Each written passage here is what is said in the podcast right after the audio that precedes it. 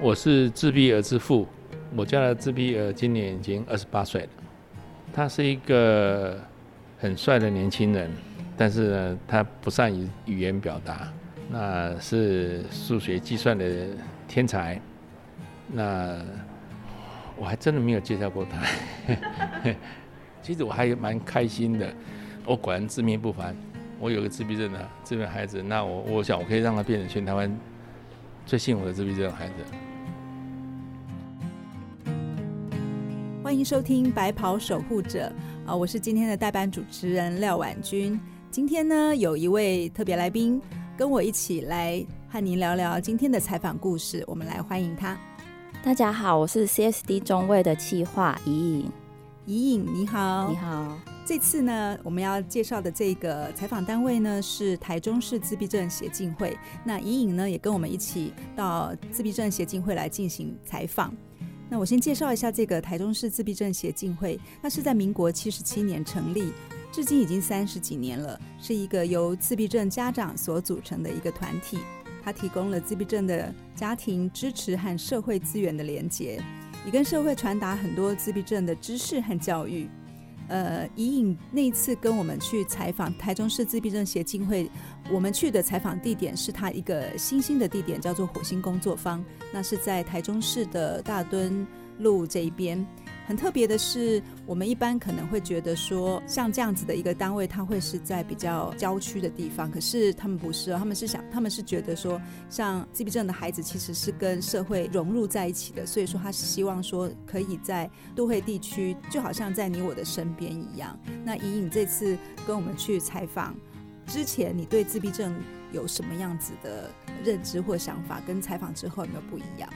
其实差蛮多的，因为就很像那个理事长他讲的，他说其实一般人对于自闭症的认知，除了他们可能不太能够接受别人情绪，然后表达自己的情绪之外，其实我们可能看太多电影了，我们都会觉得自闭症他有某一部分是天才。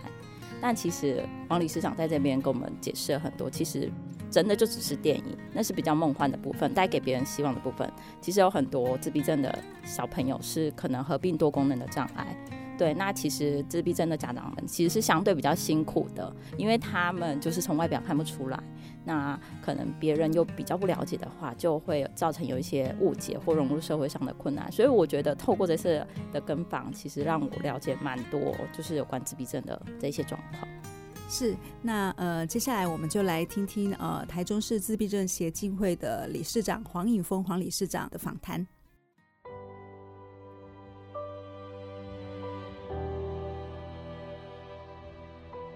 我是古典音乐台记者廖婉君，今天很高兴来到火星工坊，来跟台中市自闭症教育协进会的理事长黄颖峰黄理事长来聊聊。那黄理事长先跟大家问好。哎，各位大家好，我是黄颖峰，台中市自闭症教育协进会现在的理事长。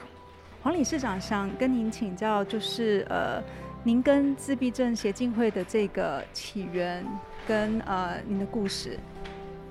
呃，我的孩子现在二十八岁，所以大概在二十三四年前，我就参与了自闭症协会。那我在二十年前就担任过自闭症协会理事长。那那个时候，台湾的呃社会福利这刚开始起步，就参与了很多这个自闭症相关的这个。教育啊，社会福利的这个倡导这样子，过了二十年，有些事情有些进展，那有些事情也还在原地。今年我再重新再回来当任理事长，那希望在过去的基础，那是不是可以再为我们已经毫不留情长大的孩子们，再找到他们更好的人生出路？协会它大概是一个什么样子的单位组织？可以跟我们介绍一下。就是家里都要有一个，至少要有一个自闭症孩子的家庭。所以至少来说，的确我们看到有有自闭症兄弟的的出现。那这一群呃面临一样的困难的家长，那组织在一起，为自己的孩子跟类似的孩子去争取一些在最早是在教育上的呃接受教育、接受特殊教育的一些。权利。然后随着孩子长大，社会福利、台湾社会福利开始扩展，那自闭症类在中间很容易受到忽视，那我们就以呃特别的特特别的族群去争取一些跟自闭症的孩子特有的需求，比如说在在特殊教育方面，自闭症孩子很可能有些他在上小学之前他就可以被发现，但是。教育没有介入，教育也不会介入。那当年在医疗领域，这个早期疗愈还还都还在萌芽阶段。我我我们站出来，至少让社会知道说，原来有这么这么一群特别的孩子。那特殊教育二十多年前，台湾特殊教育已经有一点基础，但是是以智能障碍孩子为主的教育，把教智能障碍孩子拿来的方法拿来教自闭症。孩子有些地方可以通用，但有很多地方是无效的。你必须配合自闭症孩子他特别的困难，去进行他所需要的教导。他的思维模式，对不对？对对对对对对。像协会这边，大部分的自闭症的孩子是十八岁以上，还是说他是一个什么样子的？我们因为台湾现在早期疗愈，呃，早期诊断的能力提升了，所以实际上很多三岁四岁他就医生告诉他可能有自闭症的问题，他就会开始找各式各样的资源的管道。可以帮我们呃，就是来认识一下自闭症的孩子嘛？因为其实自闭症的孩子他也是有分呃他的呃程度，还有自闭症也不等于是智能障碍。呃。自闭症的在医学上诊断，它是一个非常大的范围。那从很很重重度的，像我的孩子这样子，他没有语言，他终身几乎不会使用语言。然后到那个语言太多，多到令令家长头痛，令老师呃觉得很困扰，令同学觉得很讨厌。这种呃被称为雅斯伯格的，他的 range 非非常非常大，大概到。呃，二零一三年之前的分类比较清楚，可以分就是有最早最早被自闭症被认识是典型自闭症，就是在社会互动上有困难，语言沟通有困难，还有特别的行为模式。这类典型自闭症的语言使用是他们很明显的困难，然后伴随他的跟社会互动的困难。所谓社会互动困难，就是说笑笑称就没法了解我们地球人的想法。那他们会照他们的想法去去理解这个社会。那到这最近二十年来，自闭症的诊断比例越来越高，到现在已经突破百分之一了。就说一百个人之内一定会会有一个。那大量增加这个轻度自闭症的，那有一大部分是亚亚斯伯格症。以前亚斯伯格症是个正正式的诊断，那二零一三年之后就取消了这个诊断，所以现在通通叫做轻度自闭症。他们其实是两类的需求，一类就是他的社会互动太少，语言太少；一类就是他的社会互动非常积极，但是方法不好，语言太多。那那这两大类的孩子，有时候我们就是，呃，他们的需求，我我我们必须必须分分别考虑，没有一个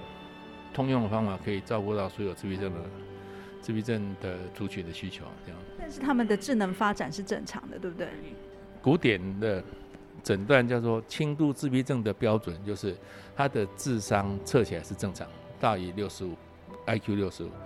那也也就是说，如果他测得到的智商是六十五以上，就叫做轻度自闭症。也是很多孩子根本测不到他的智商。那很多就是，就像你教教这个孩子回答问题，你用一个这个 PC 电脑，但是他是苹果电脑，那个以前那个是不相容的。你的问题他没有办法理解，他的回答你没有办法理解，所以你测不到测不到他的智商。所以有一个常见的误解是自闭症都是天才。对。因为这个是在像他们会有某一种呃天分特别的能力是比较好的。是，那这个是让普通地球人觉得很很有趣、很新奇，跟我们大脑不一样。那并不是每个孩子都有都有这样子可以表现得出来的天才。那如果表现出来会令人惊惊喜，就是像我的孩子，他不会讲话，他不太能够使用语言，但是但你说他笨，他不笨，他可以做乘法的心算，那他有一阵子他在大概国中的节那那一阵他的娱乐就是乘法心算，他可以四位数的四位数乘以四位数，我们大概只能一位数乘以一位数啊。所以他的数学就非常强喽。他只是计算很强，那他如何表达？如果没有语言的话，透过手写，他也他现在也不太愿意写，或者不愿意写来表达他的需求，所以他们对有一个小部分能力非常好，但是他大部分能力，特别是拿来跟别人沟通能力有困难，这个是他们身处这个社会很辛苦的一部分，这样子。所以协会这边呃的组成其实是希望给。家里有这样子火星的孩子的家长们，一个支持性的团体，就是也许你有这样的孩子，但是当你遇到困难或者是不知道要去哪边寻求帮助的时候，你就可以参与这个协会，然后协会会提供给你一些，包括是呃如何教育这样的孩子，或者是如何去找这样的资源。是，就是这毕竟是很多呃自闭症家长的苦，只有自闭症家长有有要了解。即便这个家长他的家人、他的长辈，其实不见得可以可以了解这种痛苦，但是在我们一这些这样的团体里面，呃，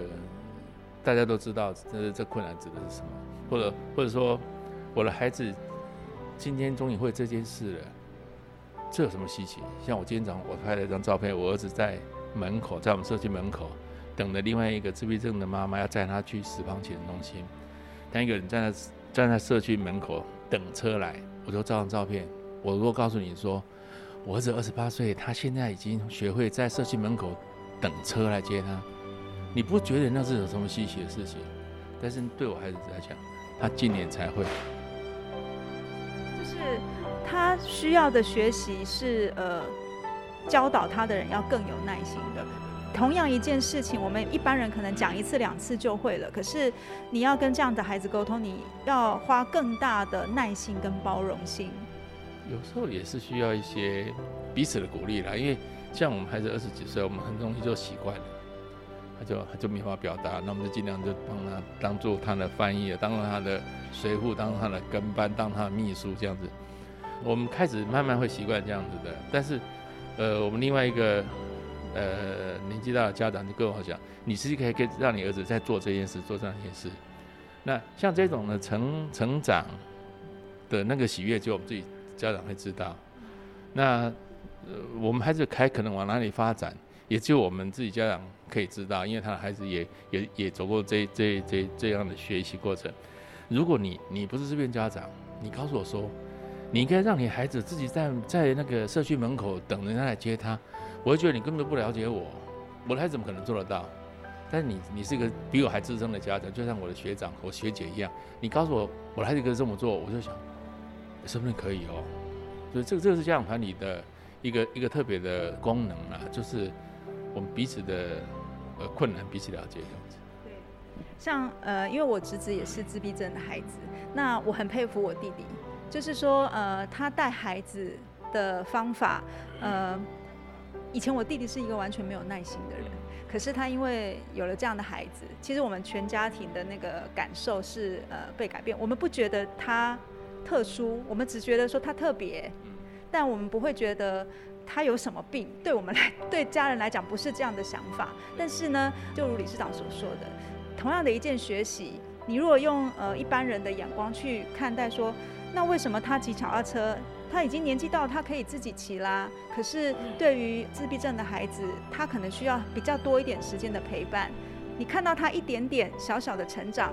就会非常非常的开心。嗯，没错。所以呃，这个就是协会这边呃，这样子长久下来，您觉得？呃，帮助了，就是说您呃也参与了很长一段时间。那从以前到现在，你有没有看到协会一些比较阶段性的成长？我我我之前去演讲啊，我经常说我是台湾自闭症临床经验最多的医生，因为我并不是精神科医师，所以讲这个临床时数最高哈，这个是要说明一下，就是呃，台中这边协会有一个冬令营，每年。每年这个寒假会办六天五夜过夜的活动，然后我担任理事长，担任营长，我连续十年在这个营队里面。我就我就说我连续十年要跟五十多个自闭症孩子一起过六天五夜，一天二十四小时乘以五天，乘以五十个孩子乘以十年。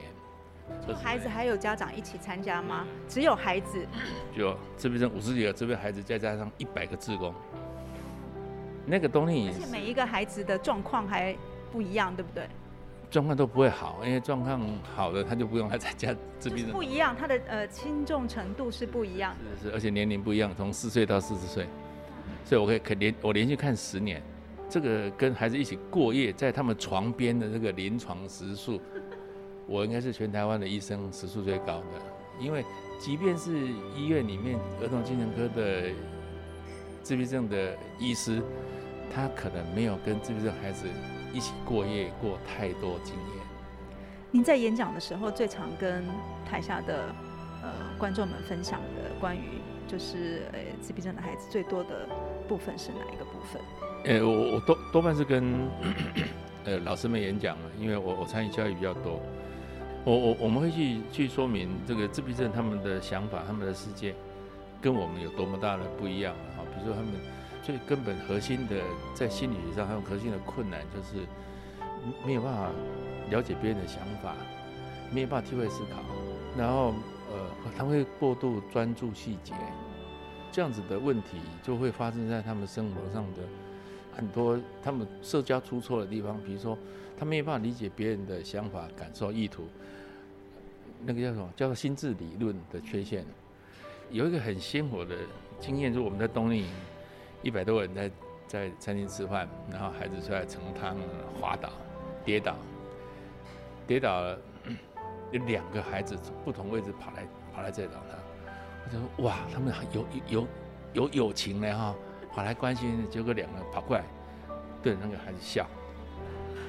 为为什么笑呢？他就觉得看到这个画面很好笑。啊，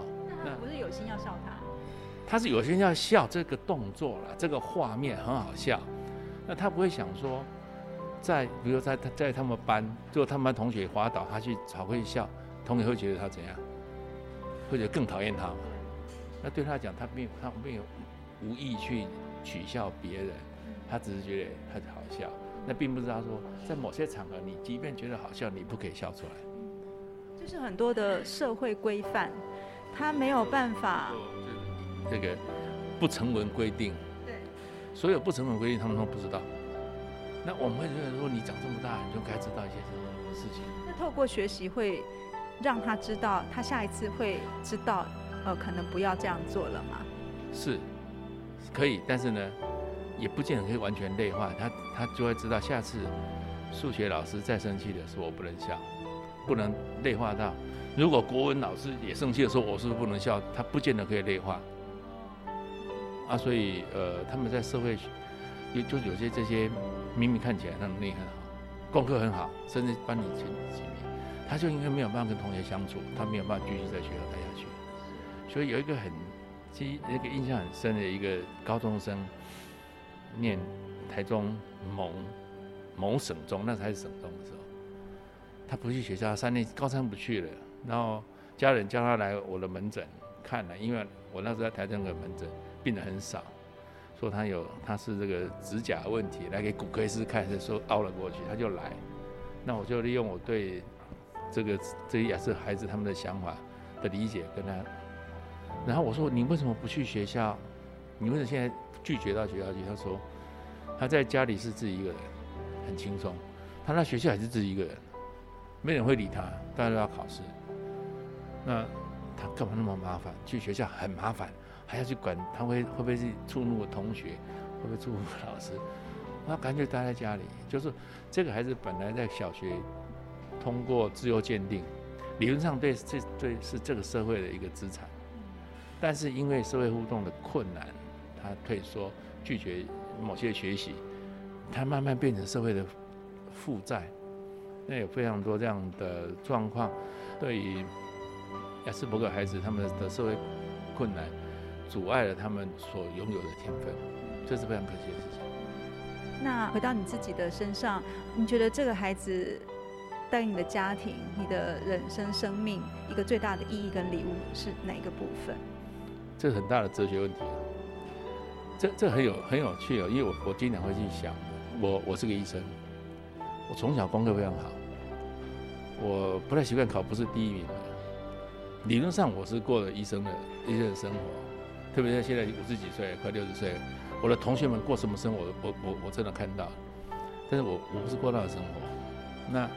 我因为孩子问题，我知道说，我我们有家长在在万谈说他的人生呢，因为孩子而改变。我说不是。我们的人生哦，因为孩子而确定是这个方向。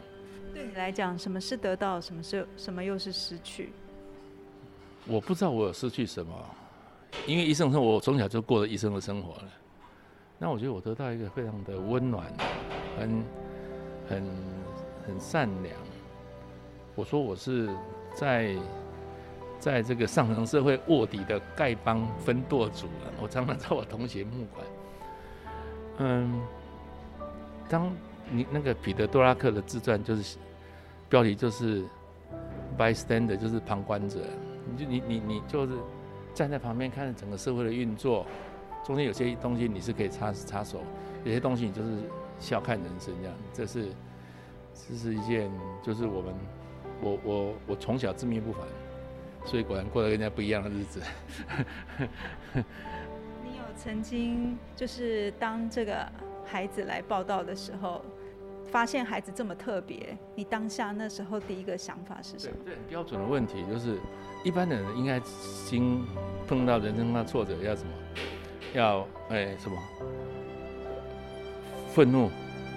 否认，要要讨价还价，然后接受，然后面对，对，或者或然后沮丧，然后沮丧，然后再面对。我没有啊，我从。我孩子三岁，我就诊断他自闭症。因为我我虽然是骨科，我本来要走精神科的，所以我可以自己诊断我孩子有问题。我太太是神经科的，她更是知道，对不对？那我们知道这个有一个比例嘛？那我觉得，我一开始说哦，原来我还有自闭症，这还差不多。像我们这样子的家长，分配一个自闭症让我照顾，还算是是才是所。所以，所以，所以，所以我还很小，我就我就接受，我是很，其实我还蛮开心的。我果然自命不凡，我有个自闭症的自闭孩子，那我我想我可以让他变成全台湾最幸福的自闭症孩子。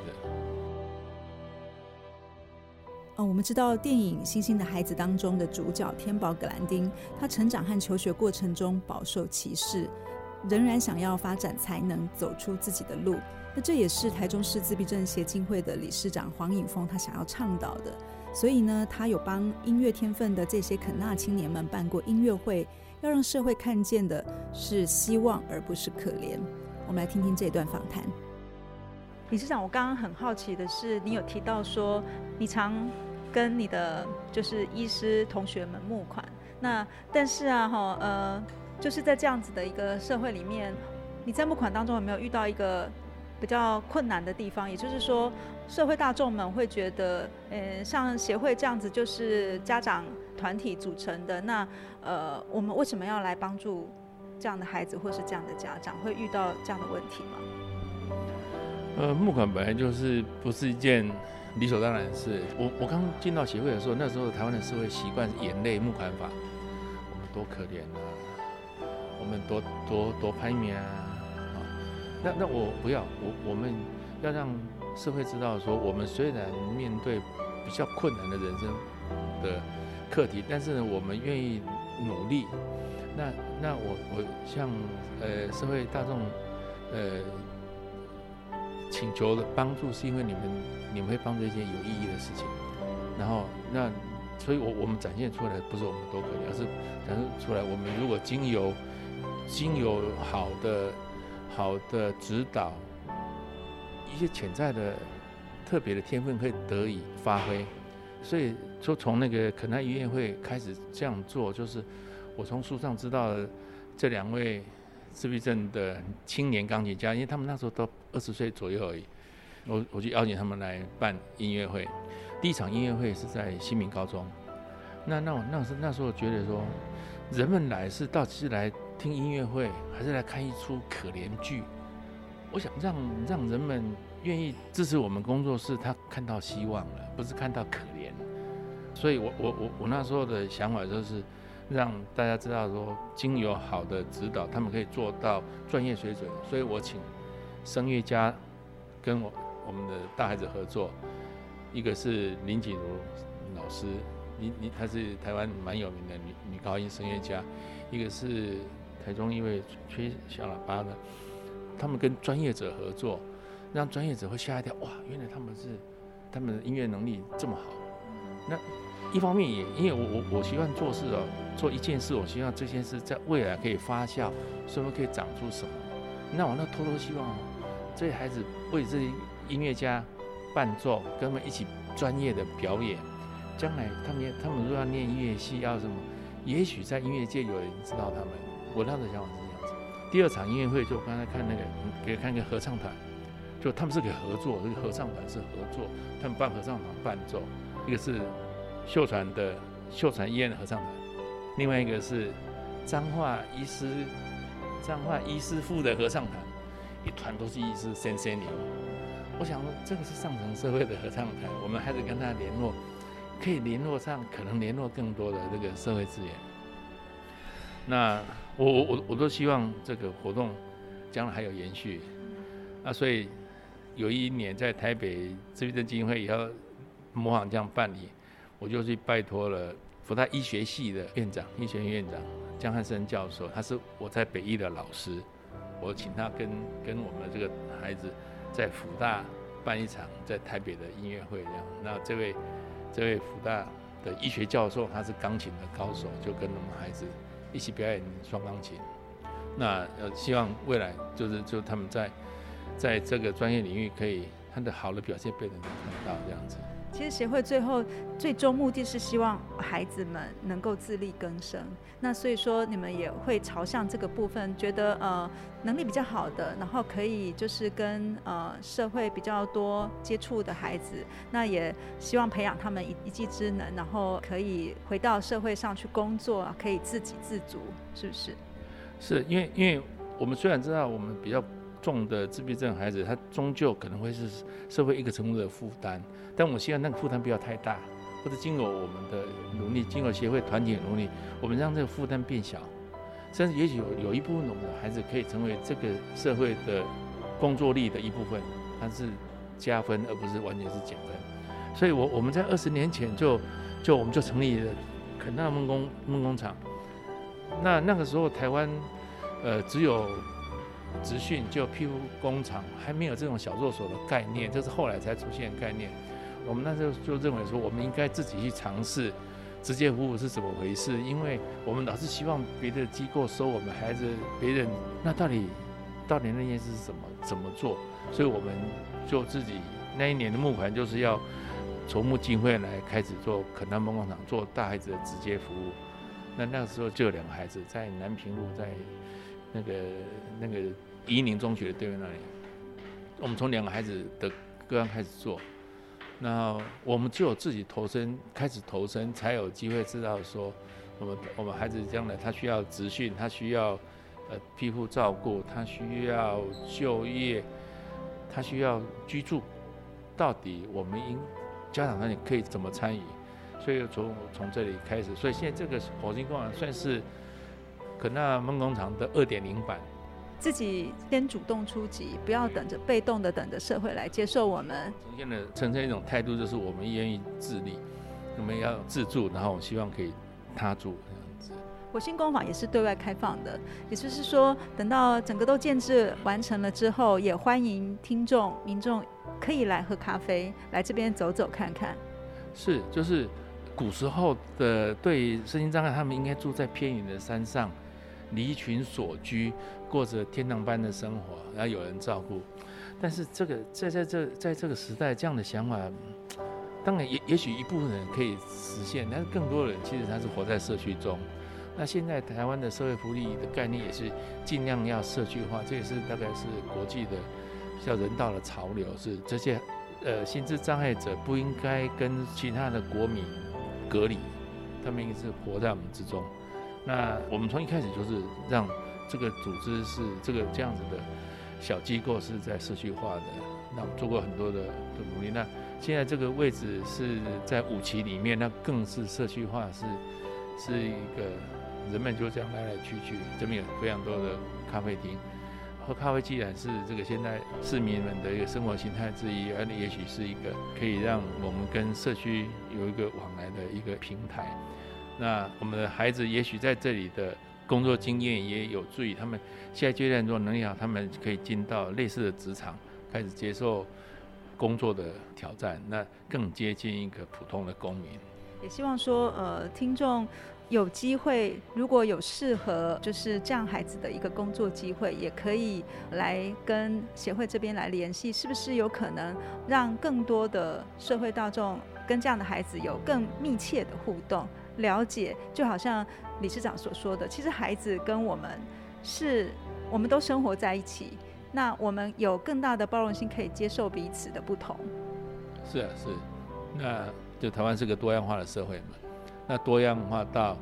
每一个不同的每每个人都有他不同的困难，不管你有什么困难，这个社会都可以让你有这个立足之地，那这就是一个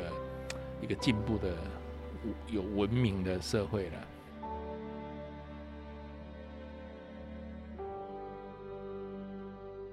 隐隐那天，我发现其实我们在访谈的过程当中，呃，你是很受感动的。是哪一个部分？是不是也跟你自己本身有小孩有关系？嗯，对。对，没关系，请讲。没关系，你可以，你可以分享。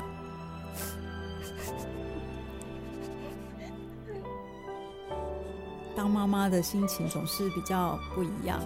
我发现很多时候，莹莹跟我们去采访，她总是跟我分享说，她觉得她没有办法当记者。因为她可能，当我们采访的这些访谈的人物的一些心情故事，或者是说他们陪伴这一些比较特别的孩子们成长的那些过程，都让她非常的感动。对，因为其实，嗯，因为我自己的小朋友他有一些状况，所以，呃，我听到黄理事长他他讲说，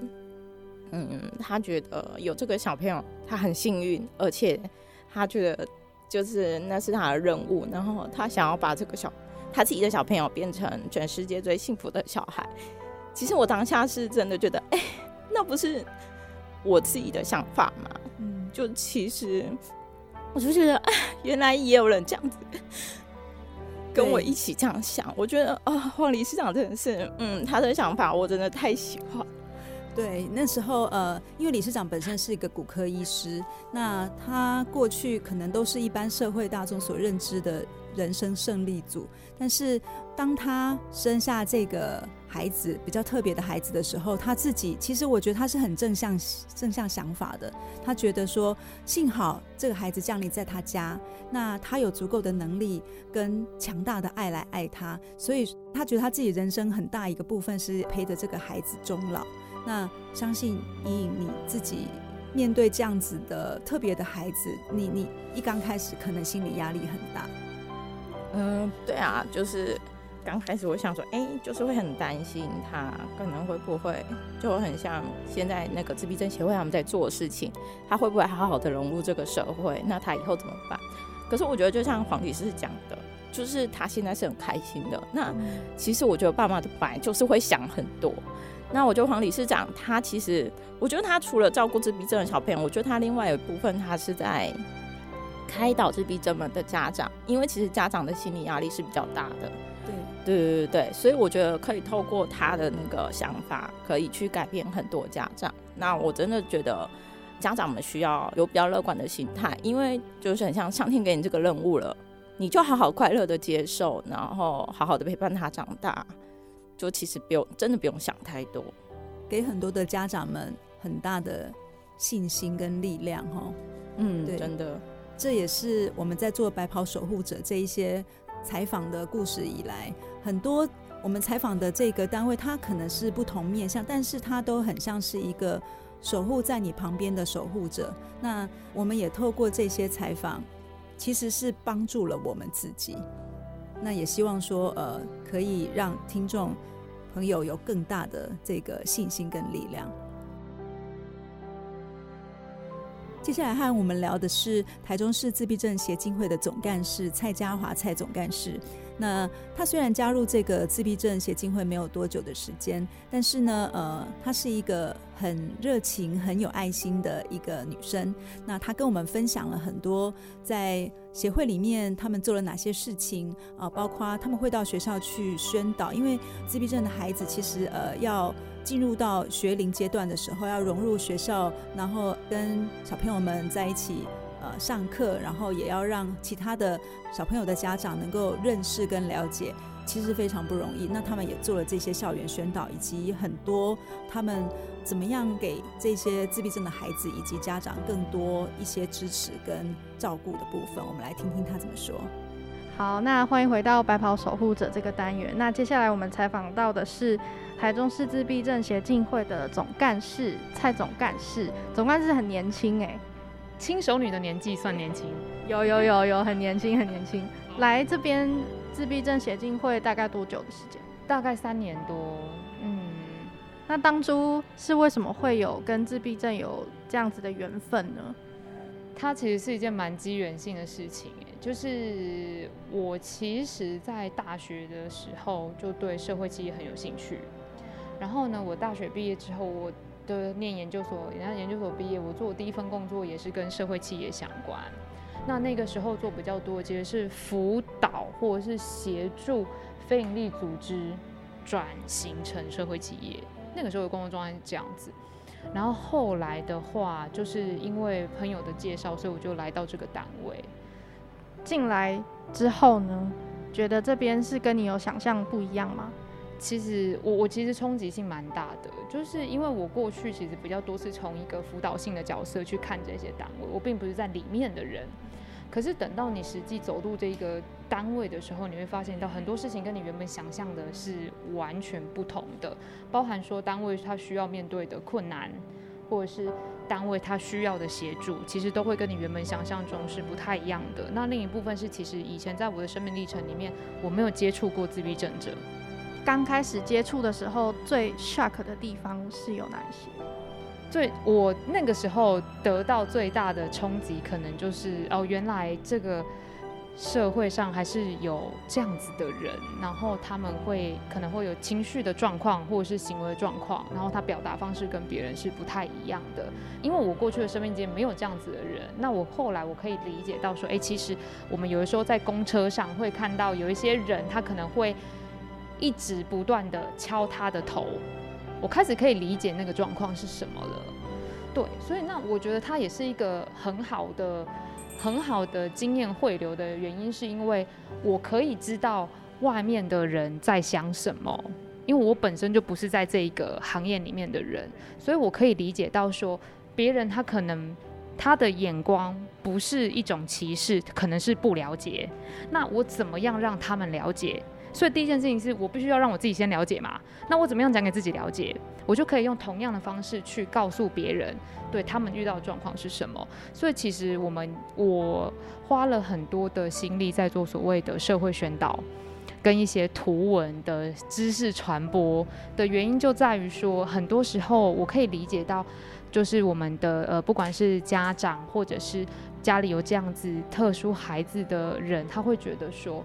社会是不公平的，社会是不接纳我的，然后社会是不友善的。可是这些根源，事实上我觉得多数是来自于他们根本不知道那个状况是什么，他只会归咎于说是不是妈妈不会教小孩，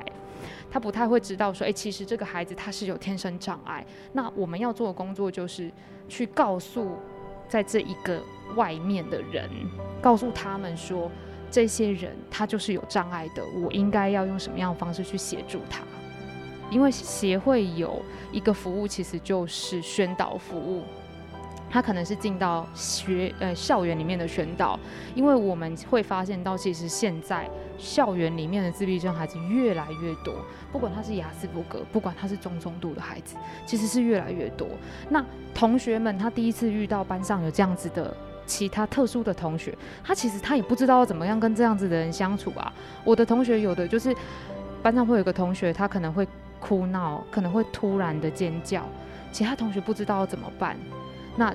在不了解的状况之下，他们可能会跟他渐行渐远，所以其实会在学校提出来，他们会向协会提出申请，那协会就会派我们培训过的校园宣导讲师入班或入校去宣导，或者是说班上事实上老师也非常需要知道他怎么样去面对这样子的孩子，他可能需要的是教学方法，他可能需要的是班级经营。这样不同的技巧，那另一部分对社会的宣导部分，所以说有有蛮多的场合会邀请我们，就是做公益讲座。那我就会用一些比较浅显的方式去替大众破除他们的迷思。比方说，很多人都以为自闭症是某方面的天才，可是真的是这样吗？我们其实会发现到说，对于多数的自闭症孩子，他八成是会合并智能障碍的。对，天才真的是少数中的少数。那或许有一部分的，因为自闭症他有很强烈的固着现象嘛，所以他会专注于他想专注的事情，所以他可能会花大部分的时间去培养某一个兴趣，或是学习某一件事情。那他在这个事情的学习上面比别人多出两倍到三倍的时间，就会让他在这部分特别突出。可是，是不是每一个自闭症的孩子都具备这样子的特质或是转场？我觉得很难说，对，所以呢，我们必须要花非常多的时间去告诉大家，他们是需要协助的，并不是每一个人都是天才啊。对，那他需要协助，我们怎么样发现他需要协助？啊，我可以怎么协助？对。那在这边呃工作了三年多，您有没有曾经印象比较深刻的一些肯纳尔的经验，让你有不同的人生的体悟？我觉得这问题非常难回答，原因是，我我觉得工作的好处是你在参与每一个不同人的故事，然后你都会是其中的一个，我不能说重要角色，但你都会是其中一个协助他们如何缓和现在状况的一个人，所以每一个人对我来说都非常的特别。我看过。有一些孩子，他真的小的时候，他功能都不好，情绪问题很大，行为问题很多，口语能力不好。可是妈妈真的好用心在陪伴他，妈妈甚至进到学校里面，妈妈去当了教助员，就是希望给他孩子更多的指导跟更多的照顾。后来这一个孩子，他从中度，然后一路鉴定变成轻度，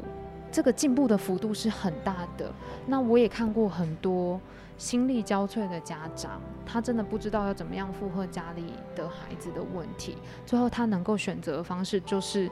让他跟家里的人尽量减少接触。我也有遇过这样子的家庭，我们能做的就是尽量的陪伴他，跟尽量的协助他。所以，其实，在这样子不同的个案状况，或者是在每一个人不同的人生故事里面，我觉得对自己最大影响，大概就是知足吧。就是你会发现到他原本不会的事情，因为你的某一些教学他会了这件事情，我觉得是对我来讲是影响很大的。比方说，我们刚刚有看到一位学员，他是鹦鹉式的语言，他只能重复你说的几个字，然后你在跟他聊天的时候，你会发觉到他不断的会回到他想跟你讲的话题，他会一直告诉你他今天吃麦当劳。他就只能重复这些话题。可是呢，在昨天有一位学员拼拼图，我们服务他已经服务了这这个个案，我们已经服务了七八年有了。然后呢，他看到另一个学员在拼拼图，然后呢，他就走过去，然后看着那个拼图就说：“很漂亮。”对，那这件事情其实意味着他知道漂亮是什么，他知道那个人在做什么，他知道他在表达些什么。这件事情其实对于一般人来说，它就只是一三个字，可是对我们来说，它就是一个非常非常大的进步，因为他可以听得懂他内心，然后他也可以知道怎么表达，而且他还可以知道这句话可能可以称赞到别人。对，所以那个时候就是包含那个在拼拼图的学员，还有旁边的老师，还有社工，我们就是啊，他会了耶的这种心情，对，这是我们工作的快乐，很感动，很感动。好，那可不可以稍微跟我们说明一下，您在这个单位里面做的事情有哪一些？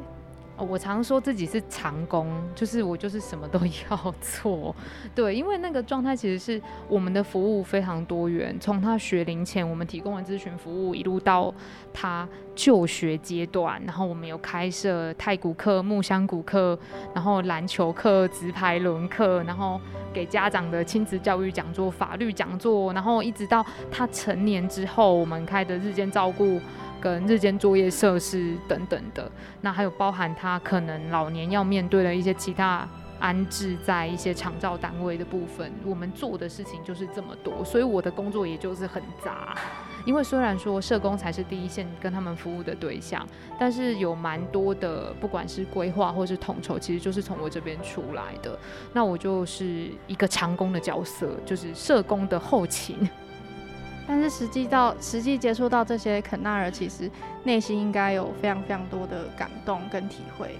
对啊，非常非常多。因为其实他们在面对很多的很多的事物来讲啊，他们的表达是很直观的。他们不太会，他们就是大家说啦，他们不太会看场合。可是呢，他们就是因为他们表达的动的方式很直观，所以你更可以去。知道说他看人跟看事物的方式是什么，那他也提醒我们一件事情是：我不是只有一个角度，我看事情所有东西都不是只有一个角度，我是从其他的角度，它也可以被切入。那是不是在这个社会上就应该要容纳更多元的视角，在讨论某一些事情上面？那这也会影响我们的服务。的出发点是不同的，所以我们其实有我们现在的服务，多数的走向都是让他们自己讨论，而不是由我们来指导这件事情的发生。变成说，你们其实是一个引导的角色，其实你们不是呃单一的手牵着手把他们一起一起，我们一起到未来，是你们可以从手牵手，然后变成放手，从背影看着他们成长。对我，我觉得，呃，我们有一个家长啊，他说一句我我觉得很好的话，就是他现在做的事情叫做我做八十趴，我的小孩做二十趴。有一天我会希望我的孩子做八十趴，我做二十趴。所以我要做的角色不是我全部都帮你做好哦，然后呢，帮你克服所有的障碍，然后让你走在前面，不是，是我支持你，我提供可以的支持。我协助你，我们一起走过去。可是有一天，你要学着自己走。我们都在为那一天做准备，因为我们不晓得他的父母会陪伴他多久，所以我们要必须慢慢的让他学习自立，学习生活，就是这样。那最后有没有想呃，对这些肯纳的孩子说一些什么样的话？啊，我要想一想。我比较想对社会大众说，好，那也可以先对社会大众说，其实他们就只是跟一般的人不一样，可是不一样没有好或不好，他们就需要更多的包容、接纳跟肯定。对，这个社会也需要学习更多不一样、多元的眼光、多元的声音。对，那有没有想要对他们说的一些感谢？啊，我只能说谢谢他们，让我学习到这个生命里面多元的面貌，真的就是生命中的大菩萨，对，生命中的生命中的重要导师吧。可能他们觉得你是菩萨，但是你觉得他们也是你的菩萨。对，我觉得是互相成长，就是从观看彼此，然后相互成长，这样子。